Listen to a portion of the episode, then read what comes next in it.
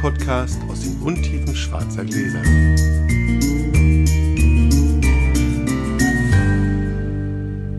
Hallo Sascha, Hallo Felix. wir sind mal wieder bei dir. Ja. Schön Montag, Tata. 11 11.48 Uhr. Also es lebe der Mittagswein. Das Ich würde stimmt. sagen, wir würfeln direkt los, oder? Mach mal los. Eine 2. Eine 6. Ui, Du darfst. Abstand. Sehr schön. Wir trinken heute äh, quasi, wie sagt man das, einen, Wein aus meinem Beuteschema. So heißt das, glaube ich. Oder so denkt ihr das meistens. Ähm, aber in dem Fall stimmt es. Und zwar einen Weißwein aus dem Chateauneuf de Pape ähm, von der Maison Préfet. Und zwar, ganz spannend, einen reinsortigen Claret aus der Magnum. Ganz spannend, gibt es ganz, ganz selten reinsortig Claret. Mal sehen, was Felix sagt. Du hast eben relativ laut geredet. Ich habe mir sofort die Finger in die Ohren gesteckt Oh. und habe noch so gedacht, wie lustig, wir machen das jetzt so lang. Und irgendwie bin ich nie der Versuchung erlegen zu luschern und dann hier Ja, irgendwie, das geht mir aber auch so. mal, ne? so, so tun, als wüsste man nicht und dann richtig, Nee, das- richtig glänzen alle. Boah, der Ahnung. So wirklich Ja, das, nur das, gelauscht. das würde aber auch keinen Spaß machen. Das Nee, ist, irgendwie nicht. genau, Also das bisher konnte ich dieser Versuchung absolut widerstehen. stimmt. Haben wir wirklich noch nie, hab ich noch nie. Noch nie, Cheers. noch nie so getan, als ob. Da lagen wir auch viel zu oft falsch. Bleiben wir uns treu. wir will uns treu. Wieder. Ah, ich fange an. Ähm, Felix trinkt. Ich muss auch einen kleinen Schluck. Das hilft alles nichts. Warte. Mhm. Keine Beeinflussung von Zeugen und anderen Angeklagten. Ich erzähle eine Geschichte und daraus ergibt sich noch was. Ja? Ähm, das Versagen des äh, S.R. Nein, nur halbes. Nur, es ist nur ein halbes Versagen. Aber ich habe mich so ärgert. Über mich selbst und über andere. Ich habe, ähm, wir machen ja, ich mache ja ein, Business quasi nochmal mit Wein und äh, Zulieferung für die Sternegastronomie und sowas, was es noch gibt. Erzählen wir bestimmt nochmal irgendwann was drüber, wenn es soweit ist. Jedenfalls habe ich einen Weinkeller mit hierher umgezogen. Bin, nee, andersrum. Ich bin mit einem Weinkeller von einem Restaurant, was in die Insolvenz gegangen ist, kann man so sagen. Ne? Den habe ich komplett hierher umziehen müssen. Ja. So.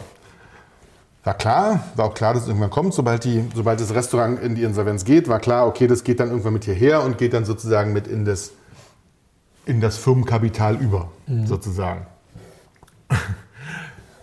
Alles schön und dann ging es irgendwie, wann kann ich das denn machen und so. Und dann kam es, ja, okay, pack auf, also die ich wollte es nicht ganz alleine machen, klar, weil, naja.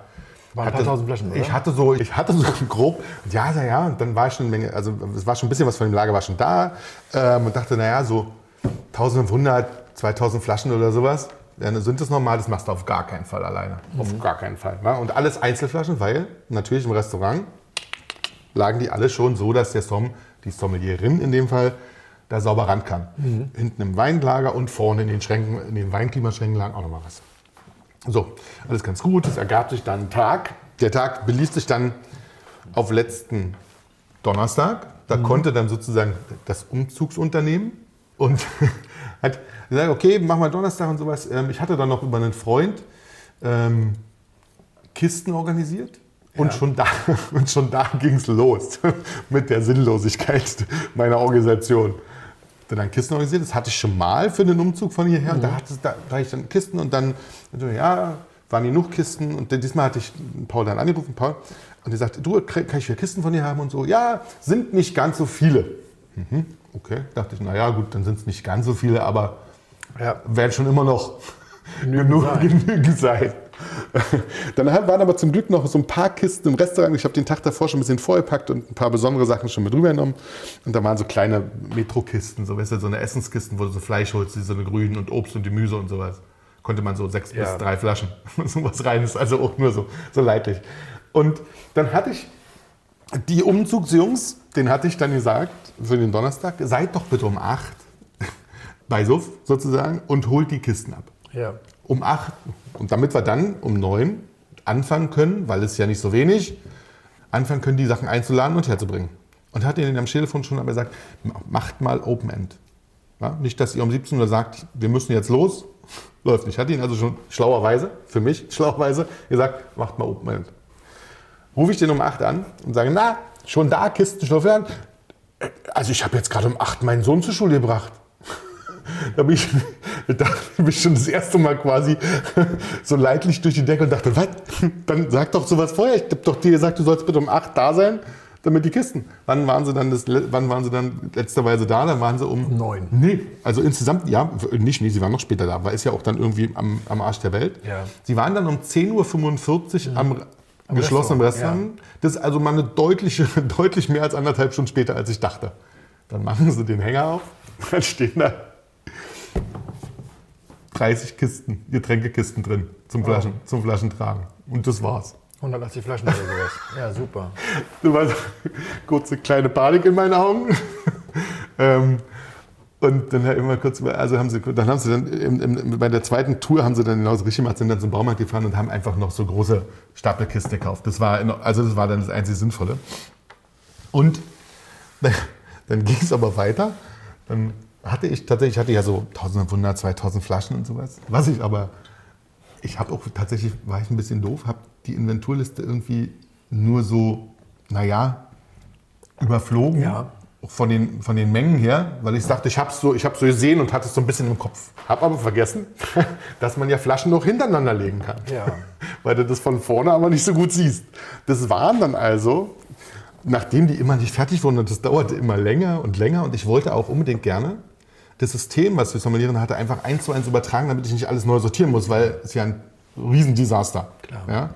Das fing auch gut an, ja. die erste Fuhre kam, das konnte gut einsortiert werden, System stimmte einigermaßen. Und dann fing es an, dass es immer mehr wurde und mehr und dann reichte meine, meine, meine Stapelei quasi nicht ein, wo ich es hinmachen wollte. Oha. Ja.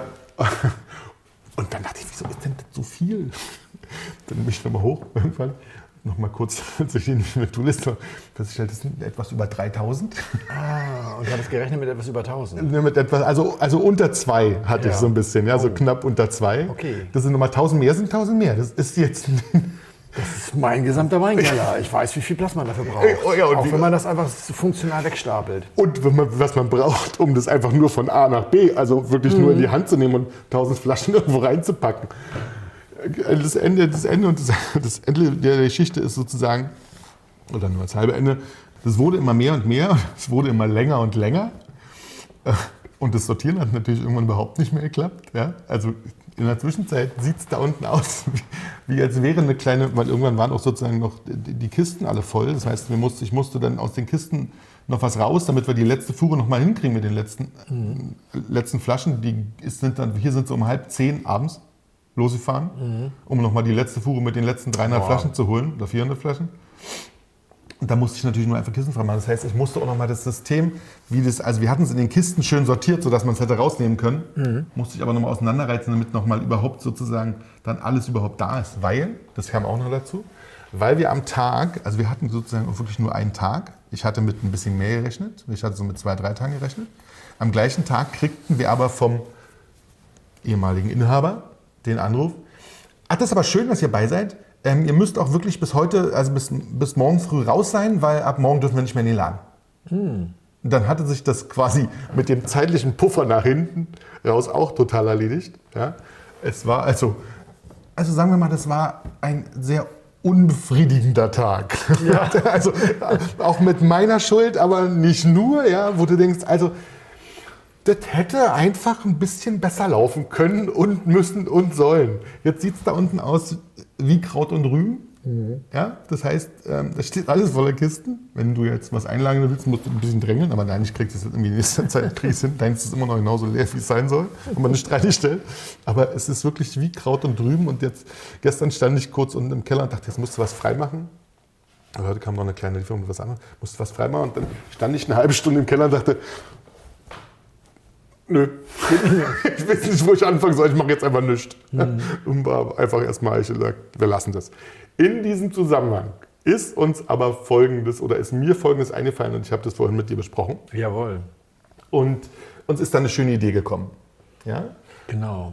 Das 1 und dann 0 hatte eine eigene Weinserie. Se- Sagt man das so? Wein, Ja, We- Weinserie. ja. eigene Eine- Etiketten, eigene eigene Etiketten. Teilweise ein bisschen mitgearbeitet an dem Wein, teilweise nur eigene Füllung. Genau. Oder äh, beim Molitor zum Beispiel gab es damals nur ein ganzes Fass. Den, den Wein gibt es zwar sonst, aber den, also nicht in diesem Jahr, da gab es nur ein Fass sozusagen. Da wurde das ganze Fass gekauft. Also eine eigene Linie. Was wir uns jetzt dachten, wir haben so lange schon keine Probe mehr gemacht. Genau. Kein Verkostungspaket mehr angeboten. Ja? Warum machen wir das nicht? Und machen gleichzeitig was? Sag du es. Was, was Wohltätiges. Was Wohltätiges. Also, finde ich eine gute Idee. Wir, wir werden also auch selber die Pakete packen. Das heißt, also, wir tun auch was Wohltätiges. Also nicht nur irgendwie klug schnacken und unsere Nase irgendwo in eine Kamera halten, sondern auch arbeiten. Ja, ich sehe es jetzt schon, das wird wahrscheinlich viel. Also wir werden auch Freunde noch akquirieren und wir kriegen einen sehr günstigen Posttarif, weil wir das über Anja versenden können. Alle müssen mitmachen. Alle müssen mitmachen. Und keiner kriegt Geld. Alles Genau. Geld, was übrig bleibt, geht an die SOS Kinderdörfer. Das ist ja schön. Wollen wir über die Weine kurz reden? Ja, also, Also. erstmal, es geht um ein sechs, vielleicht ganz kurz, es geht um ein Weinpaket mit sechs sechs Flaschen, Flaschen Wein, sehr hochwertigen Wein. Wir werden den gleich kurz vorstellen. Hier stehen die sechs Flaschen. Und um eine Online-Verkostung auf Instagram vor Weihnachten. Und wer jetzt sagt, ey, sechs Flaschen vor Weihnachten will ich nicht, wir werden das auch schön im Querformat HD aufzeichnen und auf den YouTube-Kanal von vom Podcast stellen, sodass vielleicht, wenn ihr zwischen Weihnachten und Neujahr in aller Ruhe die sechs Flaschen mit Freunden genießen wollt, könnt ihr das dann auch im Querformat auf YouTube sehen. Das wird beides, wird alles möglich sein. Ihr könnt also, wenn ihr wollt, sozusagen uns nicht nur live zuschauen, sondern auch nachträglich Flasche für Flasche öffnen und dazu immer gucken, was wir zwei Und Hübschen dazu sagen. Macht ihr entweder auf dem Handy auf Instagram oder ihr macht es auf dem Fernseher auf YouTube und dann auch in HD und schön und dann sind wir in eurem Wohnzimmer und können wir alle zusammen weintrinken. Da sind wir Weihnachten in eurem Wohnzimmer, das wollten wir schon immer. wenn wir es Weihnachten zu euch schaffen, dann ist super. So, sechs Weine, erzähl Sechs. Weine. Also, mit wem fangen wir an? Fangen wir, ähm, hier steht gerade, die erste, die hier vor mir steht. Alles sind übrigens ähm, Künstleretiketten tatsächlich. Die wurden von einem, hm, schreiben wir nochmal rein, die wurden von einem Künstler designt, gibt es nur einmal sozusagen. Jede Flasche sieht anders aus. Wir fangen an mit dem ersten Wein. Weingut Richard Österreicher, 2018, Maria im Weingarten Franken, Silvaner. Unser erster Wein. Österreicher. War bei uns im Österreicher. Podcast, habe ich glaube ich erzählt, die bis heute am meisten gehörte Folge. Da war ein Chardonnay drin. Genau. Aber großartiges Weingut, großartige Weine. Und hier sowieso limitiert. Das ist übrigens auch der limitierende Faktor. Davon gibt es am wenigsten. Stimmt. Äh, 97 Pakete gibt es zu kaufen. Dann ist der alle. Danach müssen wir improvisieren. müssen den irgendwie ersetzen. Wir wissen noch nicht wie, aber Wir denken uns was aus. wer schnell ist, kriegt den Original Österreicher. So sieht's aus. Dann haben wir hier, ah, da haben wir jetzt den, Wein, das, den Weinhof Scheu mit einem 2014er Riesling Reddling. Auch der Weinhof Scheu war im Podcast. Wir haben eben ich, schon mal drüber geguckt. Ich glaube, fünf der sechs waren bei uns im Podcast. Weinhof Scheu war bei uns ganz früh mit dem Grünfränkisch drin. Gehört stimmt, zu das ist den. aber ewig lange her, Ja, ja, das war irgendwie Folge 17 oder sowas. Gehört zu den äh, historischen Rebsorten der Grünfränkisch. Und ja, auch eine der ganz viel gehörten. Tatsächlich ist es auch eine der Top 3 gehörten Folgen. Und, Großartig. Ja, großartige Weine. Also das Weingut kann sehr viel. Weiter geht's mit dem Weingut Rudolf May. Auch die hatten wir, glaube ich, warte. Nein, ich Die- das ist das Einzige, wo wir kein, Da hatten wir keinen. kein Wein im Podcast hatten. Aber natürlich ist das oftmals vorgekommen. Ist kein Geheimnis, dass ich mit Rudi Perdu bin und dass es einer der großartigsten deutschen Winzer überhaupt ist. Als Mensch, aber eben auch als Winzer, der allein im Alleingang von Mischwirtschaft, das war der elterliche Oh. Betrieb, auf Spitze des VDP gekommen ist in 30 Jahren mit viel harter Arbeit. Tolles Weingut. Da haben wir den 2018er Retz, Retzstädter Langenberg. Langenberg, Ja. Silvaner, Franken, trocken natürlich. Die erste Lage, die wir auch, die letzte Geschichte, die ich über Mai geschrieben habe, ging genau darum, dass diese erste Lage, das ist eine der drei, vier ersten Lagen, bei denen ich immer sage, es ist GG-Niveau. Turmberg von Weil, Langenberg von Mai und ein, zwei andere auch noch. Das hat allerhöchstes Niveau. Geil. Ich weiß, ich werde jetzt gerade hier so zum Werbeeinpeitscher, aber die Weine sind einfach so gut und die. Typen auch.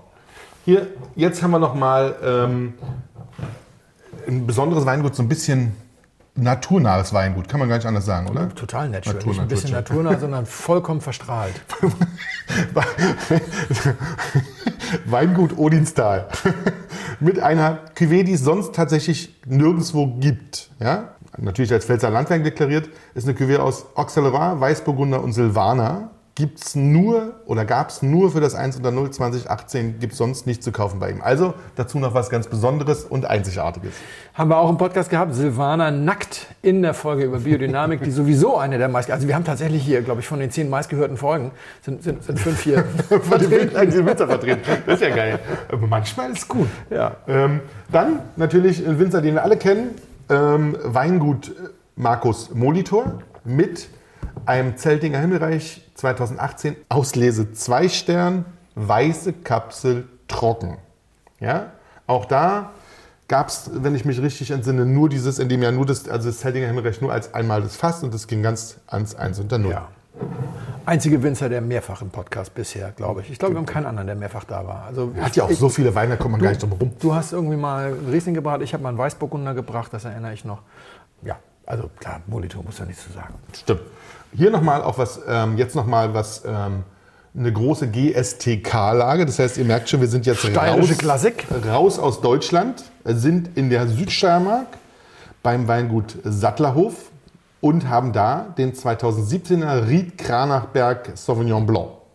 Geht nicht besser. Geht nicht besser. Geht Geht's- nicht geht, besser. Geht wirklich Geht's nicht, besser. Und ich bin jetzt nämlich nicht 100% sicher, ob wir die im Podcast haben. Ich glaube, aber du hast mir mal was von denen Ja, eingeschenkt. das auf jeden Fall. Ich glaube, dass wir das äh, auch mal im Podcast hatten. Jetzt müssen wir natürlich noch was zum Preis sagen. wa? Das sind alles Granaten. Ne? Das sind ich alles auch gemerkt, das sind auch keine Gutsweine, die da mal schnell irgendwie umdeklariert wurden, sondern das ist das Beste, wo geht. War ja auch ein Sterne-Restaurant.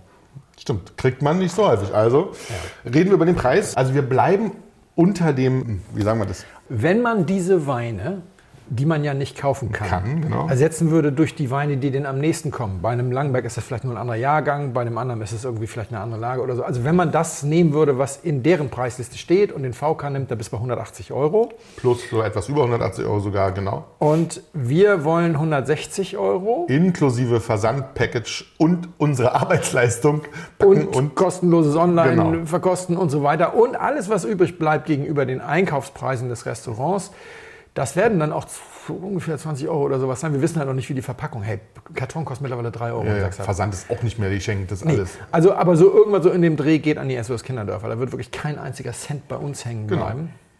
Wir lassen da gar, wir verdienen da gar nichts dran. Wir stecken unsere Arbeit, unsere Mühe rein und mit euch eine schöne Verkostung. Und ich glaube, das ist eine gute Sache. Ja, und ich glaube, die 97, wir haben ja in der Vergangenheit mehr als 97 verkauft. Also beeilt euch und dann gucken wir mal, was wir mit denen machen, die ab 98 reinkommen. Äh, da werden wir uns was einfallen lassen. Wir müssen uns dann nochmal durch diese 3000 unsortierten Flaschen wühlen und was finden, was man stattdessen rein tut.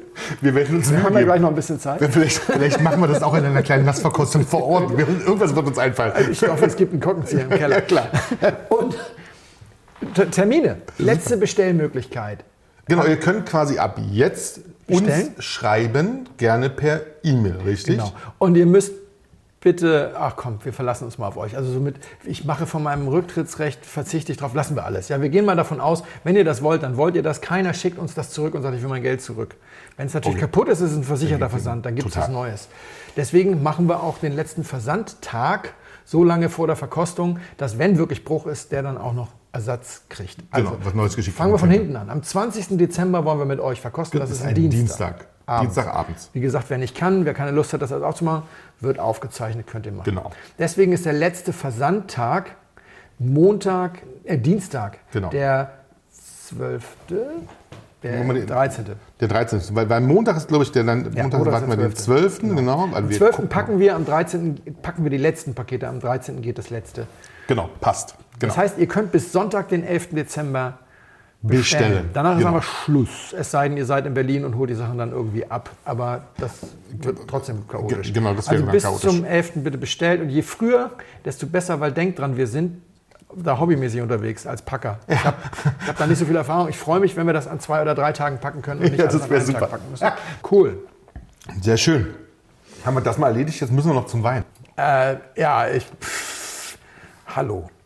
Also erstmal habe ich gedacht, warum schenkst du mir einen Kühlschrank kalten Rotwein ein? Ich habe daran gerochen, das roch nach Rotwein, das ist sehr rotfruchtig, ich habe es getrunken, es schmeckte nach Rotwein und es war klar von der Temperatur her, 5 Grad Celsius oder sowas, konnte es kein Rotwein sein und dann habe ich gesagt, ich habe beschlossen, ich trinke das einfach als Rotwein weiter. Weil ich fand, es macht als Rotwein auch viel mehr Spaß als als Weißwein, als kühlschrankkalter Rotwein. Nein, ich fand das dann sehr gut, aber es ist ganz ich habe mich dann wirklich nur noch darauf konzentriert, dass mir das schmeckt. Dann habe ich zu schnell getrunken, weil ich habe ja nun irgendwie eine Scheibe Brot zum Frühstück und Ja, okay. Hm. habe gedacht, okay, ein bisschen langsamer jetzt. Und jetzt haben wir eben so viel erklärt. Ich bin, ich bin komplett im Blindflug, wirklich im des Wortes. Modus. Ja. Das passt ja, das ist ja super. Zwischendurch wird er dann so ein bisschen, ja, gelbfruchtig wäre aber schon weit übertrieben. Aber er ist dann nicht so vollständig rotfruchtig gewesen. Aber er fing wirklich an wie ein zu kalter Rotwein. Mit so ein bisschen Tannin, das würde ich als Holztannin bezeichnen. Mit einer er ordentlichen Sicherheit, Portion Holz, die aber nicht so Die nicht so buttrig und so, Genau. so, so schlimm daherkommen. Also du brauchst kein sowas. Bibergebiss Genau, für. genau hat finde ich auch. Ja. In diesem Fall tatsächlich ein bisschen Gerbstoffeintrag noch gegeben. Ja. Es schmeckt aber ganz fein im Gerbstoff. Also nicht, dass du jetzt denkst, da sind jetzt zwangsweise Rappen mit vergoren oder sowas, sondern ganz fein. Aber Mhm. er ist da nicht ganz frei von. Also er hat Holz und Gerbstoff und dann war er so ein bisschen rotfruchtig und als er wärmer wurde, witzigerweise wurde er gelbfruchtiger. Mhm. Je wärmer er wurde, desto mehr Weißwein wurde das. Ich habe den tatsächlich, ich hatte ihn ähm, das erste Mal ein bisschen wärmer im Glas, dachte aber tatsächlich, fang mal etwas kühler an. Wa- Auch einfach, um sozusagen auch nicht ganz sozusagen die falsche Fährte komplett zu legen. Ja, weil ich hätte, hätten wir den jetzt irgendwie mit 12 ins Glas, dann wär's Rotwein getippt. genau. Ich, äh, definitiv. Also ich Ja. würde auch jetzt, also wirklich, es ist, ich habe da überhaupt kein Problem, das zuzugeben. Der einzige Grund, warum ich auf Weißwein tippe, ist die Temperatur. Wenn du mir das bei 12, hätte ich sofort gesagt, ein bisschen zu kühler Rotwein. Jetzt haben wir so 12 Grad oder Das sowas. denke ich auch, ja. Er ist jetzt in der Frucht aber sehr undefiniert. Er ist weder so in irgendeiner Apfelgrün Kernobst, noch ist das irgendwie so eine Aprikosen äh, Steinobstnummer Mhm. oder sowas. Er ist aber auch nicht mehr beerig. Also zwischendurch finde ich blitzt immer noch mal so eine kleine Beerigkeit auf. er hat viel Holz, er hat jetzt auch glaube ich gar nicht so wenig Alkohol, er hat eine schöne Säure, er hat so eine Ich glaube, er hat nur 13,5. ja, Also nur, in ja, Anführungszeichen. ja, passt ja, so. ja. Mhm. Er hat eine schöne Schmelzigkeit. Also, das, obwohl er Gerbstoff hat, heißt die Textur erstmal so ein bisschen ölig, aber nicht butterig, nicht nussig. Also ich würde jetzt nicht auf so ein Chardonnay tippen, einfach weil mir diese, weil mir diese Ausprägung vom Holz dann fehlt. Ich glaube, wenn es so viel Holz beim Chardonnay ist, auch immer so ein bisschen Nutella Mhm. Das war, meine, das war meine erste Assoziation. Also ich trinke den jetzt aus Gründen sozusagen schon über aus Flaschengrößen Gründen sozusagen ah, schon über aus großen Flasche.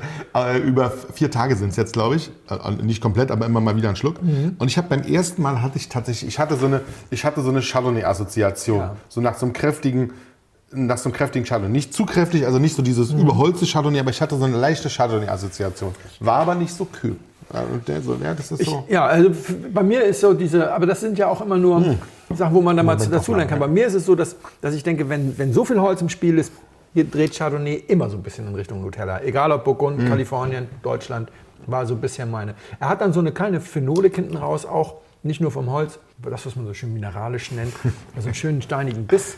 Am Anfang dachte ich, er hatte ein bisschen, weil die Frucht durch diese Beerigkeit so ein bisschen süßlich wirkte, dachte, ach, das hat vielleicht ein bisschen Zucker. Aber jetzt denke ich, das ist knochentrocken. Knochentrocken ist, glaube ich, auch. Ja, total. Da ist nichts. Was, Genau. was ähm, mir ganz gut zu Pass kommt, weil ich schließe damit Deutschland mal aus. Das ist so trocken. Und ja, und wenn ich jetzt sage, nee, Chardonnay ist es nicht, dann wird es jetzt spannend, weil wir dann, also Sauvignon Blanc ist es sowieso nicht. Da, da sind wir uns einig. Da- da Der- hat das- gar nichts- da aus der- tun aus der. Richtung. Jetzt, ich habe einmal, es ist reinsortig. Das ist reinsortig, ja, das habe ich fast noch befürchtet. Aber schließen wir nochmal das andere ab, es gefällt mir ausgesprochen gut. Es Danke, gefällt mir ich mich. ausgesprochen gut. Ja, mir Wirklich, auch. ganz ich, schön. war auch, ich war auch ganz begeistert, ehrlicherweise. Und Das war so- ein Wein, bei dem ich sage, und manchmal ist das ja auch ein Kompliment, der gefällt nicht jedem. Das ist schon ein Wein für Fortgeschrittene. Ich mag das eigentlich nicht. Ja, diese Einteilung so Ja, nach dem ja, Motto, ne, wenn dir das nicht gefällt, hast du nur nicht genug Ahnung von Wein. Ganz, ganz schlimm. Aber es gibt Weine, die gefallen vor allem Leuten, die ein bisschen länger Wein trinken. Gibt es einfach Ja, das ist so. manchmal. Ja, das ist nicht böse gemeint. Nee, Also, das, das glaube ich auch. ist ein Wein für Fortgeschrittene. Und ja, Äh, Es ist, also ich bin, ich bin in, überhaupt gar nicht drauf gekommen. ja, ja. Es, ist, es hat nicht die Hitze der Südrhone. Es ist nicht so dieses ganz staubige, finde ich. Ich würde dazwischen gehen, weil es ist tatsächlich, Ja, es ist, es ist. Südtirol. Aber Ah, es ist so gut gemacht. Ja? Und es ist auch, äh, ähm, ich glaube, das ist eine Rebsorte, ich weiß gar nicht, ich habe sie ein einziges Mal bis jetzt reinsortig getrunken. Oh. Also in, in, in, äh, gem, gem, gemixt. Ja. Durch einen Mixstab beschüttelt haben wir sie schon alle mal getrunken. Ja. ja? Aber in der Ecke gibt es das reinsortig, da gibt es auch nur ganz wenig. Das ist also klassisch Chateauneuf de Pape Ja. und es ist reinsortig Clairette. Ja, okay. Das gibt es wirklich ganz selten. Ja, das stimmt. Ja, ich meine, das ist ja eh eher eine Rotweinecke, klar. Eine ganz Ja. relativ klassische. Und eine Rebsorte, die jetzt im Kommen ist, weil sie im Klimawandel, das habe ich mitbekommen, als ich jetzt unten war, weil sie im Klimawandel als aussichtsreicher Kandidat für Weine unter 15 Alk gilt. Das ist eine, eine von denen, die früher, früher nicht gepflanzt wurde, weil sie dünn und sauer war. Schau mal die Flasche. Ja. Und ähm, ist tatsächlich, ich meine, sie hat halt, es ist mein, ich meine Südrhone und es ist Ja. ähm, 2017, also auch kein kaltes Jahr. Ja. ja und hat halt trotzdem nur 13,5 Alkohol. Ja, ja? gut. Ähm, und es ist die Domain Saint-Préfert mit der Cuvée Spéciale Willis Clairette äh, 2017. Ja, alter Claret, alte, alte Reben auch. 80 bis 100 Jahre alt. Und also ich meine, das ist wirklich. Fantastisch. ja, fand ich auch. Also ganz, ganz großartiger Wein. Hat mich wirklich, hat mir, hat mich äh, sogar noch ein bisschen mehr freut als, also er ist jetzt nicht besser, als wenn du erinnerst, damals unser, unser 2004er Nordrhon weißer. Hermitage Le Mer Blanc. Genau. Mhm. Aber es ging in die Richtung so Das dieses geht in die Erfreuen, sowas, ja. Also es Ja, war wirklich toll. Ja, also wir reden, also das heißt, also für uns war Lemeal damals als Mittagswein relativ schnell inhaliert. Ein klassischer Kandidat für 100 Punkte. Der hatte, 2,4 war das. Ja. Der war mit 100 Punkten gestartet und war dann kräftig abgewertet worden. auf, auf Irgendwann mal. 96, 98 oder sowas, Ja. irgendwie sowas, ja. Ja. glaube 96 oder sowas sogar. Aber wir fanden den nach wie vor äh, 100. Und ich glaube, wenn wir jetzt nicht so, ein- also wenn ich jetzt nicht so darauf achten müsste, meine Sprachfähigkeit für meinen Teil Ja. zu bewahren, dann hätte ich das jetzt auch mit großen Schlücken ausgetrunken. Ja. Ganz toll. Sehr schön. Dankeschön. Wir trinken einen Wein namens Avisor 2019 vom Weingut Finca Rottmar aus Ribera del Duero. Also Rotwein. Cheers! Cheers. Dankeschön. Oh. Mm. Also es riecht erstmal nach einem fantastischen Rotwein. Ja, ich bin auch ein bisschen kalt unterwegs. Der Wein ist seit 40 Stunden offen. Und dann bewahre ich die Weine natürlich im Kühlschrank auf. klar. und auf dem Weg her ist er nicht so warm geworden, weil äh, als ich ins Auto einstieg, hatten wir minus anderthalb. Und auf der Fahrt hierher habe ich gerade mal das Auto warm bekommen, aber natürlich nicht den. Obwohl du noch im Stau gestanden hast. Also, weil man hier gerade nicht hinkommt zu uns, ehrlich, also Das zu stimmt, mir. das war eine ziemliche Odyssee. Aber es riecht fantastisch. Also die Nase ist, finde ich, find ich, ganz Ja, bezaubernd. ich finde, man kann diesen Wein gut finden. ich habe mit Freunden Wein getrunken und auch Wein probiert. Über die Probe äh, einen anderen Mal. Heute muss ich ein bisschen weinen und greinen. Ja? Und wer den weinenden und pathetischen Felix nicht ertragen kann, der spult jetzt direkt Der, 20 Minuten vor. Der spult nicht vor, der macht jetzt gleich einen Bestellzettel. Ja. Als E-Mail fertig. Genau, also, der aber hört einfach seine bestellt das. Das ist, Es ist, ach so, an wen überhaupt? An äh, blindflug.schnutentunker.de. Schickt ihr am besten. Macht, dann kriegen sowohl Sascha als auch ich eine Kopie davon. Ja. Das ist am einfachsten. So, also wir haben Wein probiert und dann haben wir noch wie immer so, wenn das so ist, mit Menschen äh, eine Aftershow-Party gehabt sozusagen, wo Leute noch was mitgebracht haben. Und dann, äh, am schlimmsten sind immer die Fotografen, die bringen dann immer die dicken Dinger mit. Da war dann auch so ein Fotograf, der hat so ein paar dicke Dinger mitgebracht. Und dann haben wir erst Leo Wildbaten getrunken 2007. Ja, Eigentlich ja, also in der Primärkampagne von Parker mit 89 Pluspunkten abgestraft. Dann hat er äh, nie wieder was gesagt und irgendjemand anders hat ihm dann, glaube ich, mal auf 91 für den Wine Advocate hochgestuft. Ich fand ihn aber ein bisschen besser als das. Er war erstaunlich gut. Und dann haben wir noch getrunken äh, Rich Montebello 2005. auch kein, keins der großen Jahre Ben Rich, aber Ja, das ein sehr, sehr gutes. ziemlich gut. Ja, Rich ist, glaube ich, ich, also, Rich ist immer gut. äh, äh, also 100 ist, Rich ist immer so ein, so Crowd-Pleaser-mäßig auch unterwegs. Ist immer gut, ist immer Der reif. einzige, einzige Jahrgang, den, den hätte ich das wirklich was. Rich Montebello 1974, also mein Geburtsjahr. Mhm. Ich glaube, es gibt nichts, was, was grundsätzlich gut bewertet ist, außer das in dem Ja. Jahr. Das, wird- das wäre wirklich was, was ich mir gerne trinken würde. Gibt es wahrscheinlich keine einzige Flasche mehr. ich glaube auch. Und dann ist was passiert, was mir auch ständig passiert, und zwar auch hier im Podcast. Es wurde über den Preis geredet und dann haben die sich total vertan. Also der, der ihn mitgebracht hat, sagte, ja, Montebello, das ist ja immer so um die 100. Und ähm, Sascha, äh, der, der Gastgeber, der, ist, der hat Gastrokonditionen. In, Deutsch, in Deutschland weiß ich nicht, aber in Berlin wird Montebello über Wein und Glas vertrieben, die auch einen Gastrovertrieb Ja, haben. stimmt. Und da hatte dann eher so Gastropreise im Kopf und so sagte, ja, irgendwie kriegt man das immer so um und unter 100. Und dann habe ich mal nachgeguckt und habe gesagt, huh, da seid ihr jetzt aber zwei Jahre zu spät. Aktuell 2,75. Ja. Und das habe ich neulich genauso gehabt. Da habe ich ja gesagt, wir haben nur über Gaia gesprochen. Ja. Ja. Gesagt, es reicht vollkommen, sich den einfachen für 170 zu kaufen, weil ich, nachdem wir ihn im Podcast hatten, nochmal nachgekauft habe und ich habe 170 für meinen bezahlt. Daraufhin habe ich einen Kommentar oder eine Mail bekommen von einem Hörer. Er sagte, ja, Felix, frommer Wunsch. Günstigster, günstigster Preis aktuell 2,65. Ernsthaft. Ja. Und das passiert mir in letzter Zeit ständig. Weil die Preise etwa explodiert sind. Ja, jetzt muss ich ein bisschen greinen. Ah. Jetzt muss ich nämlich ein bisschen greinen, weil ich sag mal, das Zauberregal meiner Weinjugend wird gerade komplett abgeräumt. Und in diesem Fall heißt Jugend nicht, als ich 20 war, sondern als ich angefangen habe, mich mit Wein zu beschäftigen. Die Weinjugend sozusagen. Weinjugend, Weinjugend. genau, Weinjugend. Das ist vor allem Nullerjahre. Und Also warst du ja trotzdem, also warst ja trotzdem erst 17. Und was bedeutet das? ne? Äh, Wir haben damals oftmals strukturiert pro, pro, probiert, Mhm. was wir ja auch jetzt versuchen, unseren Hörern immer äh, klarzumachen, eher so in Richtung Masterclass und Themenprobe und so weiter. Aber es gab auch immer diese schönen Best-Bottle-Proben, so auf einen Freitag, mit ein paar Leuten und jeder hat was mitgebracht. Und da gab es eigentlich irgendwie immer die großen Weine der Welt. Ne? Es waren Weine, die haben die Leute mitgebracht, in dem wahren und schönen äh, Bestreben, den Menschen ein Lächeln aufs Gesicht Ja. zu zaubern. Deswegen mein Zauberregal. Und die haben mir ganz oft Lächeln aufs Gesicht gezaubert. Und ich habe in diesem Zusammenhang bestimmt drei oder viermal Rich getrunken. Weil das waren so die großen Weine der Welt und die haben nicht die Welt gekostet. Die waren alle unter 100 Euro. War damals auch nicht wenig, aber Deutlich? Ja, ja, aber klar, voll. Und ich habe auch Sachen mitgebracht. Und das war so witzig. Ich hatte hier jetzt gerade Geburtstag und Sascha hat mir hier gerade was Nettes geschenkt. Guado Altasso 98. War zum Beispiel einer meiner Zauberweine, habe ich auch mal zu so einer Best Bottle mitgebracht. Ja, da bringst du Guado Altasso mit, hat noch keiner getrunken oder so. Ich habe mitgebracht Luce, das war nicht so super duper. Ist aber trotzdem kein, also kein. Ich habe die Leute überrascht mit Senja, das kannst du leider auch gar nicht mehr bezahlen. Oh. das stimmt. Das ist Das- diese äh, spitzen südamerikanische Bordeaux Cuvée oder chilenische. Senja, fantastischer Wein. Hatte ich mal einen ganz guten Preis für und dann ist es danach halt auch, danach war das irgendwie, pupp, war das, oh, Ja. dreifache oder sowas. Ist übrigens, weil es über den Place de, Bordeaux ist der erste südamerikanische Wein gewesen, der über den Place de Bordeaux Ah. verkauft wurde. Zack, ging es durch die Decke. Hatten wir schon übrigens, wenn ihr euch erinnert, Riesling. War das erste Mal, jetzt wird wahrscheinlich da ähnlich sein. Ja. Und es stimmt auch nicht, war nicht der erste, weil der erste war immer Viva, aber das war ein Joint Venture mit Rothschild und deswegen zählt das nicht so ganz. Senja war der erste eigenständige sozusagen.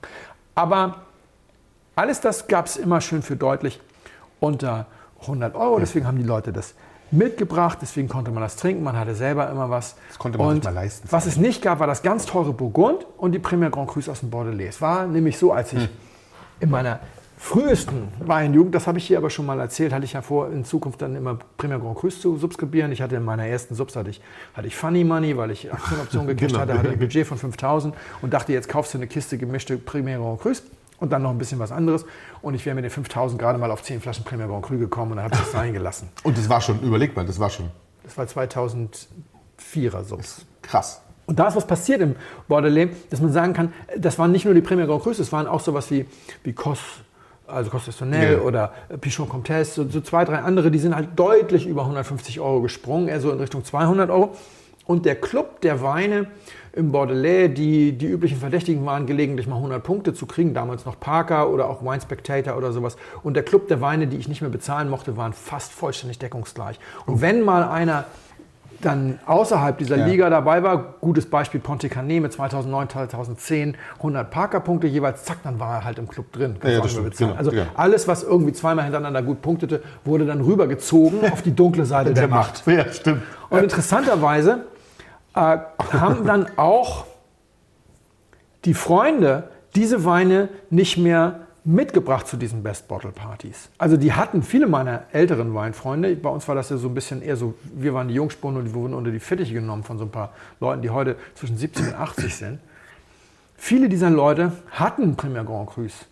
Aber es gibt eben, und da seid ihr mir bitte nicht böse, es gibt auch so eine Hierarchie. Also auf, auf so einer Best Bottle Party auf dem Freitag, da bringst du jetzt nicht das Beste mit, was du hast. Und das ist auch bei mir so. Und dann gibt es eben auch so Weine, die über den Sekundärmarkt in eine neue Kategorie gehoben werden, die du damals vielleicht noch günstig gekauft hast. Und das ist dann so eine Eintrittskarte Karte, ja. für eine richtige Bottle Party. Ja. Get- Getreu dem guten Motto, wenn du mit den großen Hunden spielen willst, musst du auch das Bein hochkriegen. Und dann hast du, ja, ist einfach Ja, so. Ich klar. habe auch so zwei, drei Weine, die haben mich gar nicht so viel gekostet im Keller. Die sind aber richtig angezogen und weiß ich immer noch, wenn ich dann so bei bestimmten Leuten dann eingeladen werde. echt punkten. Ja, was heißt kann man punkten? Da brauchst du dich mit einem gereiften Dönhoff gegeben Ja, nicht, blicken lassen. Da kannst du blicken zulassen. Wenn es ein Dälchen ist, da drehen sie alle durch gerade. Das aktuelle, das 100-Punkte-Därchen. Das ist, so ein, das ist ein gutes Beispiel. Das ist genau so ein Wein, wo du sagst so, oh, ich habe davon gekauft, dann hat er 100 Parker, jetzt kriegt ihn keiner und jetzt kann ich ihn mitbringen zu einer Ja, ja, okay. super-duper-Probe. Ja, ja. Im Prinzip ist es, ist es sowas. Und diese Weine bringt man dann nicht mehr mit und deswegen haben diese Freunde alles Mögliche mitgebracht, aber eben keine gereiften Premier Grand Crus. Ansonsten haben wir da alles in diesen Sachen getrunken und vieles davon hat sich ganz, ganz lange unter 100 gehalten. Hm. Viele Weine wollten auch vom Weingut her, die wollten nicht.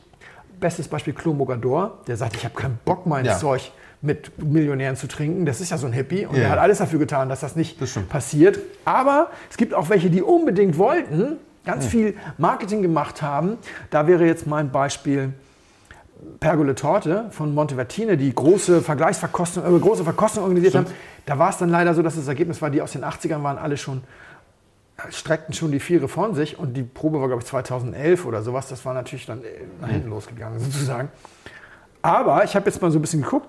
Pergole Torte, ja, vor zwei Jahren auch noch irgendwie bei 90, 250 aktueller Jahrgang. Ja.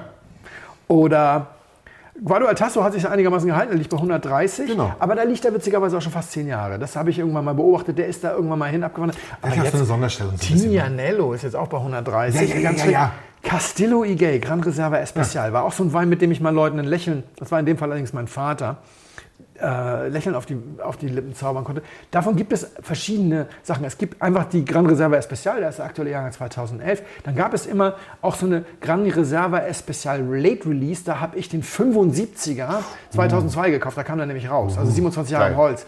Und dann gibt es, glaube ich, wie bei Vegas hier, da auch noch gemischte Jahrgänge. Egal, der einfache Gran Reserva Especial Sehr guter Wein übrigens. 220, ja, sehr guter Wein, das beschreibt es. 220 und sehr guter Wein ist nur leider nicht das, was du in einem Satz verwenden willst. Du willst holy moly und 220 Euro in einem Satz verwenden, aber nicht sehr guter Wein.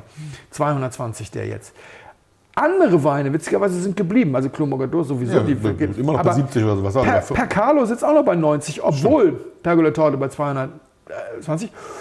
Stimmt. Alto, Alto PS, Ja. auch immer noch bei ungefähr 100, knapp drunter. Und das ist der Preis. Mein erster Alto, den ich getrunken habe, war 2003, der hat 80 gekostet. Bitte, original, hell, ja. Ja, jetzt haben wir 2019 gerade, kommt glaube ich gerade ein Handel für 100. Das ist ja nicht mal Inflationsausgleich. Also warum jetzt? Warum passiert das jetzt? Weil es ist in den letzten zwei Jahren passiert. Also als, ich habe ja gesagt, ich habe den. Gaia noch kürzlich gekauft. In den letzten zwei Jahren ist es passiert ohne Ende. Und das hat verschiedene Gründe. Wenn Das war übrigens Corona, nur als Erinnerung. Also es war, war, es war eigentlich hätten wir gedacht, es ist kein Geld mehr da. Es war Corona in Teilen auch, ja. Und man muss auch eines dazu sagen, ich habe, als wir in unserer Folge über, über Preise außer Rand und Ja, ja. Band hieß, habe ich so ein paar Mutmaßungen angestellt, die waren nur teils richtig und ein paar Progn- Prognosen, die waren alle falsch. Ich habe jetzt für den, ich habe jetzt für den für die Weinwirtschaft viele Händler interviewt, die haben immer alle eine Meinung, das ist auch gut, das müssen sie auch haben. Das ist, Aber das ist ist Selbstverständnis, nicht- aber leider stimmen die äh, ist keine, ist drei keine, Viertel der das ist Prognosen. keine, keine, wie heißt das, keine Studie. Nee, genau. also so eine wenn, Meinung. du- wenn, und, und der Markt ist so bescheuert. Der Markt funktioniert einfach gar nicht nach normalen Gesetzen. Wenn du dich mit einem, mit einem Yachthändler, also nicht Jagd, sondern Motorjachten und sowas unterhältst Ja. über Preise, dann wird der dir äh, bestimmte Voraussagen machen, auch über konjunkturelle Zusammenhänge und die werden eintreten, weil die in den letzten 40 Jahren immer eingetreten sind. Das gibt es im Wein nicht. Wir Stimmt. erleben zum Beispiel, um mal ein Beispiel zu bringen, dieses Jahr bei den Auktionen sind bei fast allen wichtigen Weingütern die Kabinette viel teurer gewesen als die Spätlesen und die sind nochmal teurer als die Auslesen. Mit anderen Worten, die A-Klasse kostet im Moment mehr als die C-Klasse und die kostet mehr als die E-Klasse. ja, das kannst du ja voraussagen. Haben alle vorausgesagt. Alle, ausnahmslos. ja, klar. Das stimmt. Kein Mensch. Nee, Wenn mir einer vor fünf Jahren erzählt hätte, dass Egon Müller seine Preisliste auch ab Hof so ändert, Ja. dass der Kabi doppelt so viel kostet wie die Ja. Spätlese, zu einem Zeitpunkt, als der Kabi ganz normal 20% weniger kostet als die Spätlese, hätte auch jeder gesagt, du bist bescheuert. Ja, klar, macht er nie. Warum soll der? Dann guck dir doch mal Egon Müllers Preisliste an. Ja? Also dieser Markt ist einfach irre und meine Voraussagen sind also auch alle im Zweifelsfall mit Vorsicht zu genießen und auch meine Erklärung. Aber es gibt ein paar Fakten. Befreundete Händler haben mir erzählt, ab März, ab dem Überfall Russlands auf die Ukraine, gab es quasi einen Käuferstreik im Weinhandel. Der deutsche Weinhandel hat Verluste erlitten, das kannst du dir nicht vorstellen. ist ja krass. Einige haben, also ein Freund, der auch Feinkost macht, sagt, ey, ich habe überlegt, umzubauen, um meine Weinabteilung zu halbieren. Da ist ja nichts mehr verkauft worden. Echt? Ja, weil die Leute nicht wussten, ob sie im nächsten Monat eine Stromrechnung über 1000 Euro Ach so, kriegen. okay. Ja, stimmt. Und das ging den ganzen Sommer durch. Das hat sich tatsächlich erst im Oktober entspannt, als die Politik dafür gesorgt hat, dass sie den Leuten gesagt hat, es können 200 statt 100 Euro werden, es werden aber nicht 2000 Euro. Mhm. Weder für Strom noch für Heizung, da werden wir für sorgen. Als das einigermaßen Mhm, durch war, ja. fing es wieder an. Aber dieser Käuferstreik hat sich nur bezogen auf Weine unter 150 Euro. Original, das glaube ich sofort. Die waren ja über 150 Euro. Die haben gesagt, pff, ich habe doch genug Geld für meine Stromrechnung. Was soll das denn? Ja, also jemand, der sich für 200 Euro oder für 250 Euro Warum? Fragezeichen. Aber ist mir auf, mein, ist mein, auf, mein, auf meinem Konto aus? Uh, ist jetzt mir das ich auf meiner. Kontoauszug schon mal jemals Strom aufgefallen? Meine Frau meckert immer nur über Wein. Genau. Nie über Strom. Genau. Äh, warte mal, ich muss mal ganz kurz, äh, bevor du weiterredest. Ja, bitte. Ja, machen wir. Ist ausgesprochen gut. Ja. Also, da haben wir heute zwei sehr, sehr schöne Weine. Freue ich mich sehr. Zum Mittagswein übrigens. Das stimmt. So, bitteschön. Sehr, sehr, wirklich sehr gut. Freue mich. Und Ganz toll. Dieser Käuferstreik nur bis 150 und ich hatte den Eindruck, deswegen haben die Händler Spaß daran gehabt, die Weine auf die dunkle Seite der Macht zu ziehen, haben jetzt die Preiserhöhung gemacht, weil anstatt dass du dadurch weniger Umsatz machst, machst du mehr Umsatz, weil du jetzt auf einmal in dieser Liga spielst, wo Stromrechnung keine Rolle mehr spielt. Genau. Du verkaufst vielleicht ein bisschen weniger an einzelne Kunden, aber Dafür ist der, die, Marge größer. Also, also der, der, der, der Gewinn größer sozusagen, ja. Gleichzeitig sind die Kartonpreise, das weiß ich, 5 Euro für einen 12er Karton. Jeder, der seinen Liefervertrag, also seinen DHL-Vertrag neu äh, verhandeln musste, ist aus dem Staunen nicht mehr rausgekommen. Der Handel hat einfach keinen Bock auf Preiskampf im Moment. Das stimmt. Deswegen, wenn einer jetzt, und bei einigen Weinen kenne ich die Einkaufspreise, teilweise sind die Händler, wo du so denkst, so, okay, da wäre jetzt aber noch Luft für einen Preiskampf. ja, Ja, aber, müssen keiner gar nicht. springt drauf an. Also keiner der Konkurrenten springt drauf an. Es ist was anderes, wenn jetzt ein Wein wie zum Beispiel Percalo von 80 auf 100 springt. Dann hast du nämlich als Händler unter Umständen auch noch eine ganze Menge Kunden, die immer sechs Flaschen kaufen. Genau. Und die jaulen dann, wenn das Dann von lohnt 80 auf sich's, 100 wenn geht. so. Ja, Ja. und vor allem die gucken aber auch mal, wo sie es woanders kriegen. Und wenn die woanders das kaufen, dann kaufen die dann nicht nur das, sondern dann rutschen die unter Umständen mit dem ganzen Budget weg. Die willst du behalten, da überlegst du dir immer einen Teil dieser Preiserhöhung abzufedern, indem du auf Marge verzichtest. Wenn du aber in anderthalb Jahren oder zwei Jahren von 100 auf 300 gehst, musst du sowieso neue Kunden für den Wein finden. Ja. Das sind nicht mehr die gleichen, die damals Nee, gekauft das haben. stimmt. Und dann musst du da auch keine großartigen Verrenkungen machen. Und dann machst du das höchstens noch, um in irgendwelchen Preissuchmaschinen gut dazustehen. Und da haben sie alle gerade nicht so viel Bock drauf. Stimmt. Dann machen sie alle einfach, komm, und kostet jetzt Montebello halt 2,75. Was Wurscht. soll's. Und sie werden es auch los. Offensichtlich. Offensichtlich schon. Und, ja, und offensichtlich ist es leichter, den Wein im Moment für 2,75 zu verkaufen als für 100. Ja, Schräg. total. Warum muss ich jetzt greinen? Also ich habe genug Montebello getrunken, das ist so blöd gesagt. Ich habe das schon mal gesagt, hat mir auch jemand um die Ohren als ich gesagt, ich habe genug Clos Rougeat, ähm, nee, Doch, doch, war schon richtig. ich habe genug Clos Rougeat getrunken im Leben. Ne? Aber das, das, wir, sind ja nicht, wir sind ja nicht die. Eben, aber Genau. es tut mir um unsere Hörer leid. Ja. Und jetzt ist, es war nicht unbedingt um die heutigen Hörer, jetzt ist 2022. Das muss man immer dazu sagen, weil ich habe gerade eine Frage beantwortet zu einem Podcast von 2018 oder so. Da muss ich erstmal wieder reinhören, was das war. Leute, die das heute hören, die betrifft das nicht so doll, weil ich denke zum Beispiel bei diesen zehn Blindflugrunden, die wir da jetzt gerade Ja. zu organisieren geholfen haben, da liegt auch noch ein bisschen Montebello im Keller. Wahrscheinlich schon. Gerade in Frankfurt.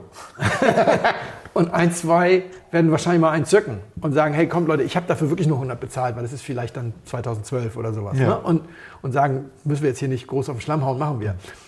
Aber in fünf Jahren, also wenn jetzt, wenn jetzt 2027 ist und ihr macht das, was viele ja immer noch machen und hört noch mal von Anfang an durch sozusagen, weil ihr uns gerade erst entdeckt habt, dann könnte es tatsächlich so sein, dass wir sagen, ja, Montebello ist leider jetzt so für euch, Aus wie, für euch. wie Mouton damals für Ja, mich, ist leider einfach vorbei. Ja, stimmt. Und Das stimmt schon. deswegen tut es mir für die so ein bisschen leid, weil wir hatten wirklich die Situation, und das ist jetzt, ich weiß, es ist super erzählt vom Krieg und es ist pathetisch, aber wir hatten tatsächlich so, dass wir sagen, außer diesen Premier Grand Crus und ganz besonderen Montrachet Grand Crus aus dem Burgund, hatten wir ja alles noch in unseren Best Bottle Partys. Und ich sage nicht, dass die heutige Generation, oh, das, dass ich das mal so die heutige Generation, die wird auch genauso gute Weinerlebnisse haben. Wir reden hier ja auch eigentlich übers Etikettentrinken. Und ganz viele Leute haben ja auch gar keinen Bock auf Etikettentrinken. Ich ja eigentlich auch nicht, aber wenn es Montebello gibt, dann komme ich. Kann man auch mal zuhalten und trinken. Das ist nicht so schlimm. Und, und deswegen tut es mir für die leid. Und jetzt mal ein Tipp von mir. Ich weiß nicht, wann das aufhört. Ich bin mir ganz sicher, einfach so gesunder Menschenverstand, der steht natürlich auch nicht mehr so hoch im Kurs, Das aber stimmt. gesunder Menschenverstand würde mir sagen, der Markt wird irgendwann mal innehalten und diese ganzen Neuzugänge im Bereich jenseits von 200 Euro verdauen. Dann wird mal gecheckt, sind sie zu Recht hier in der Gruppe, Oder müssen passt der Sekundärmarkt? Ja, ja. dazu oder wollen wir den doch nicht, war das eine Eintagsfliege, bla bla bla. Genau. Das wird irgendwann passieren. Ob das jetzt passiert oder ob erstmal noch mal eine ganze Weile weitere Weine in diese Liga gezogen werden, weil es gerade so gut funktioniert, das weiß ich nicht. Ich Also glaube schon leider, ehrlicherweise. wenn ich ihr wäre, liebe Hörer Und und ich Hörerinnen? Und Hörerinnen, ja, und ich bin ihr, also das, was ich gerade jetzt propagiere, mache ich gerade selber. Ich kaufe dieses Jahr ein bisschen weniger Emrich Schönleber und Co., weil die kosten nächstes Jahr garantiert keine 250, die kosten vielleicht 5 Euro mehr. Das stimmt. Aber sowas wie Percalo oder auch Guado Altasso muss ich jetzt gerade nicht kaufen, ich habe gerade eine Mangel geschenkt bekommen. 130 ist natürlich, das ist Percalo 100, äh, auch äh, Alto PS etc. Bevor das in die 300 Euro Liga abrutscht, vielleicht doch noch mal zwei, drei Sachen kaufen und ein bisschen was einlegen. ja. Auch weil es vielleicht mal eine tolle Eintrittskarte zu einer Best Bottle Party ja, mit den großen stimmt. Hunden ist Ja. und so. Aber ich glaube, jetzt ist die Zeit, nochmal zu gucken, wer ist denn da eigentlich jetzt seit Ewigkeiten in seiner Nische festgetackert, weil es könnte sein, dass er nächstes Jahr befreit wird und dann ist er nicht mehr zu bezahlen. Im Moment also ein bisschen weniger Wittmann, ein bisschen mehr Guado Altasso. Stimmt, das ist ein gut, guter Ansatz. Das stimmt aber. uns, Sascha, Ja. habe ich Oh. Gedacht, für uns heißt das natürlich auch, dass wir mal gucken können, ob wir nicht ein paar Weine ausgraben können, die das Zauberregal Ah. der 2020er äh, sein könnten. Ah, also das, was, weil ich glaube, das, was jetzt 50 oder 60 oder was jetzt auf 50 oder Ja. 60 gehoben wird, das wird auch noch eine ganze Weile brauchen. Ich glaube nicht, dass wir die Sachen jetzt so durchreißen, so von 30 auf 60, auf 90, auf 170. das- nee, nee, das nee, glaube ich nee, nicht. Ich glaube da kommt eine neue Generation von Etiketten in anderen Abführungen, Ja, ja. die dann die Guado Altassos dieser Welt beerben. Und da können wir uns ja mal ein bisschen auf die Idee. Suche Das ist machen. eine schöne Idee. Sag mal was, du magst ihn, das habe ich schon. Ich, ja, genau. Also unglaublich schön. Also erstmal war die Nase war schon ganz bezaubernd, hatte sowas leicht kirchiges so ein bisschen, also wirklich eine ganz, ganz bezaubernde, schöne Frucht. Wirkte in der Nase etwas leichter, als er sich dann am Gaumen präsentiert hat, aber, und das fand ich wirklich, wirklich, wirklich dolle schön, ging im Mund gut auf und hatte eine ganz, ganz unglaublich geile Tanninstruktur hinten raus. Die ganz geradlinig und sauber sich nicht breit im Mund macht. Also man hat mal, manchmal hat man bei so, bei so, bei so es gibt so Bordeaux, da, da geht es so BAM! Ja. Und dann ballert dir der Mund auseinander Ja. vor, vor Tannin und sowas. Und das war so ein, so ein ganz hübsches Tannin, so ein ganz geradlinig, nicht wenig. Ja, es ist nicht wenig, aber es ist ganz geradlinig und es hat sich erst hier so knapp über dem Kehlkopf, ja, hat es sich so, also ist jetzt Ja. wahrscheinlich wissenschaftlich nicht richtig, aber gefühlt so knapp über dem Gefühlt Kehlkopf. ist der Mund saftig geblieben. Genau. Und du Und die hast erst Tannin raus dann so ein bisschen Tannin, wo du sagst, ja, muss vielleicht auch jetzt noch gar nicht getrunken werden. Ja, genau. Aber nichtsdestotrotz müsste vielleicht nicht getrunken werden, aber abends auf der Couch, ich und allein in diese Flasche. Ah, ich glaube, wir wären, wir wären Freunde und würden uns sehr anhimmeln, wenn sie leer wäre. Mhm. Ja, das ist also ein ganz großartiger Wein. Ich, ich würde zwischen Italien und Bordeaux schwanken, ehrlicherweise. Ich wäre aber des, des, des Anfangsgeruchs in der Nase eher in Italien als in Bordeaux. Ja. Weil wir auch so schön viel über alles Mögliche aus dieser Richtung, Percalo, äh, Mhm. Gabriel Tasse und sowas gesprochen wäre ich so ein bisschen mehr in dieser Richtung. Kann aber falsch sein, aber es ist ein wunderschöner Wein. Ja. Ganz, ganz toll. Ja, die Nase ist typisch und die Verwechslungsgefahr hoch. Es ist reinsortiger Tempranillo und der riecht Mm. gerne nach Italien. Ah. Wir sind nämlich im Ribera del Duero. Ich hole mal den Wein. Ja, bitte. Ganz, ganz schön. Auch Spanien darf man guten Wein machen. Können die natürlich. das Ja, da gibt es noch, da gibt's noch ein bisschen was zu erzählen. Ja, los. Finca Rottmar heißt das Weingut. Und ich muss ein bisschen Werbung machen. Der Wein ist nämlich aus meiner Vipino-Kollektion. Das ist der erste Rotwein in meiner Vipino-Kollektion. Und ich bin mit vier Weinen aus dem Ribera eingestiegen, weil ich, das ist glaube ich hier mittlerweile hinreichend bekannt, ein großer Fan bin. Ich war da, ich habe diverse Sachen. Ich war jetzt auch wieder da, bin mit meiner Tochter diesmal hingefahren. Die hat, ähm, Die Weine verkostet? nee, die hat fotografiert. fotografiert. Stimmt, stimmt das, was hier mit Drohne und sowas. Ja, Mit Drohne auch, die- ja. Deswegen gibt es mega. ordentliche Fotos bei der Weingutsbeschreibung. Und bei, äh, bei Rottmar ist es so, also Finca Rottmar, äh, das ist ein Kandidat. Dieser Wein nicht unbedingt, denn sie machen noch einen ganz großen. Den habe ich probiert, als ich vor Ort war, aus einer noch nicht etikettierten Flasche, weil er gerade erst gefüllt war. Wir reden hier nur über Erstlingsjahrgänge. Das ist komplett neu. Ach, das gab es vorher noch gar Das nicht. gab es nicht. Das übrigens hübsch mit dem, ähm, wahrscheinlich ein Adler oder Ja, der Adler ist auf diesem, auf dem Avisor, weil der Avisor von Weinbergen stammt, die in 900 Meter Höhe liegen, in einem Gebirgszug, in dem sehr, sehr viele Adler äh, unterwegs gibt, sind. Deswegen, deswegen haben sie das. Also ganz kurz, wie bin ich drauf gekommen? Äh, David Schwarzwälder hatte einen der Weine in einem seiner Seminare auf der Prowein. Er hatte ein Seminar über die neuen Jahrgänge und der Ribera-Jahrgang ist äh, ganz gut gelungen und deswegen hat er ein bisschen was gezeigt und dann haben wir uns noch kurz unterhalten. Seminare bei David sind immer klasse. Die meisten Menschen reden so viel. Und dann denkst du mal, warum gibt es jetzt wieder Wein? Bei David ist es andersrum. Mach mal langsam, mach mal langsam. Ich, bin ich habe doch noch gar nicht probiert. Wieso soll ich den schon wieder ausschütten? Sehr schön. Der hat hat's begriffen. ja. Und wir hatten uns unterhalten und er sagte, das ist the next big thing. In, wir, wir, es wird viel diskutiert in Spanien. Und äh, dann bin ich hin auf der Probe, die hatten einen Stand und habe mit denen gesprochen, probiert und dann bin ich anschließend hingefahren, weil ich das auch wirklich großartig finde. Ja. Und warum ist es jetzt the next big thing? Das Weingut ist eine neue Gründung. Sie haben in pleite gegangen ist oder ein aufgegebenes Weingut gekauft. Das ist ja so, Ribera del Duero ist für viele eine Hassliebe, weil Plastikweine, ganz viel fremdes Geld reingekommen in den, in den Nullerjahren und 90er Jahren. Da Mo Modefirmen und Investmentbanker, alle Ja. haben sie irgendwie losgelegt. Und haben sie irgendwann die Lust verloren. Deswegen gibt es mittlerweile alteingesessene Familien, denen fünf Weingüter gehören. Die haben das dann so alles übernommen.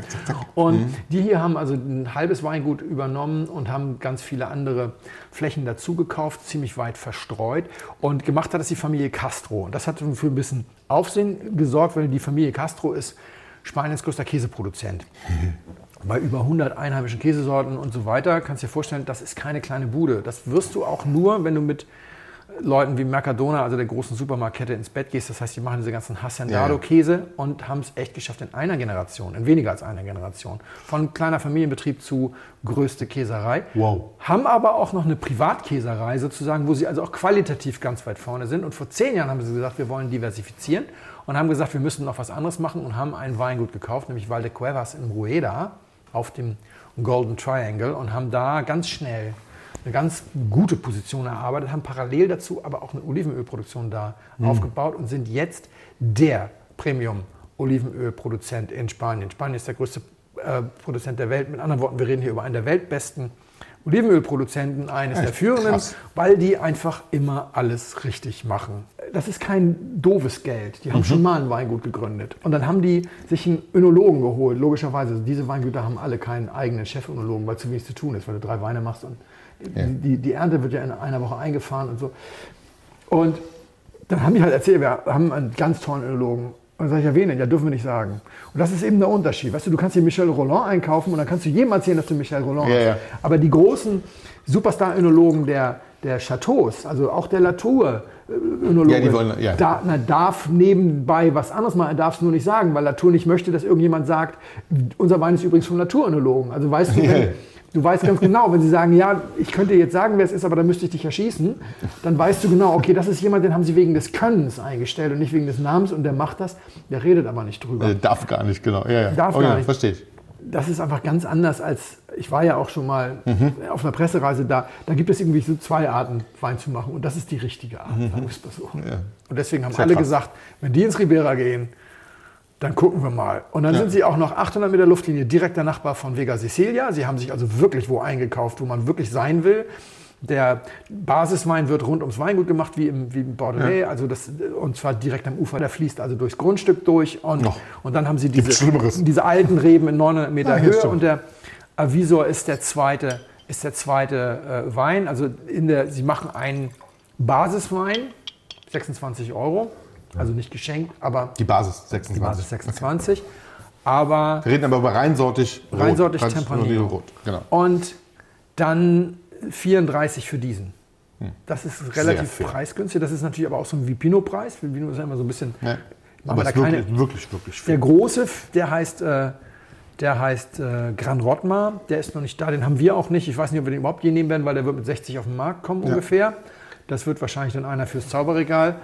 Und ich gehe davon aus, dass wir den sowieso nur zwei Saisons oder sowas bei Vipino haben. Dann schnappt den sich Pinar oder Logenberg oder sonst was. Weil Den ist- hier meinst du? Ja, Ja, ja. ja. Die, die haben natürlich auch die Power mit Vertrieb und so Also weiter. wirklich gut. Also Ja. jetzt ohne Quatsch, ist wirklich gut. Also in diesem Fall muss man mal klar sagen, schnell, Ja, Tat, schnell. solange was da ist. Cheers. Großartig. Sehr geehrte Damen und Herren, im Namen von Flugkapitän Felix Botmann und Co-Pilot Sascha Radke darf ich mich ganz herzlich bei Ihnen bedanken, dass Sie sich heute für Blindflug entschieden haben. Wir hoffen sehr, Sie hatten eine angenehme Zeit an Bord and wish you a safe onward journey und allzeit einen guten Wein im Gepäck.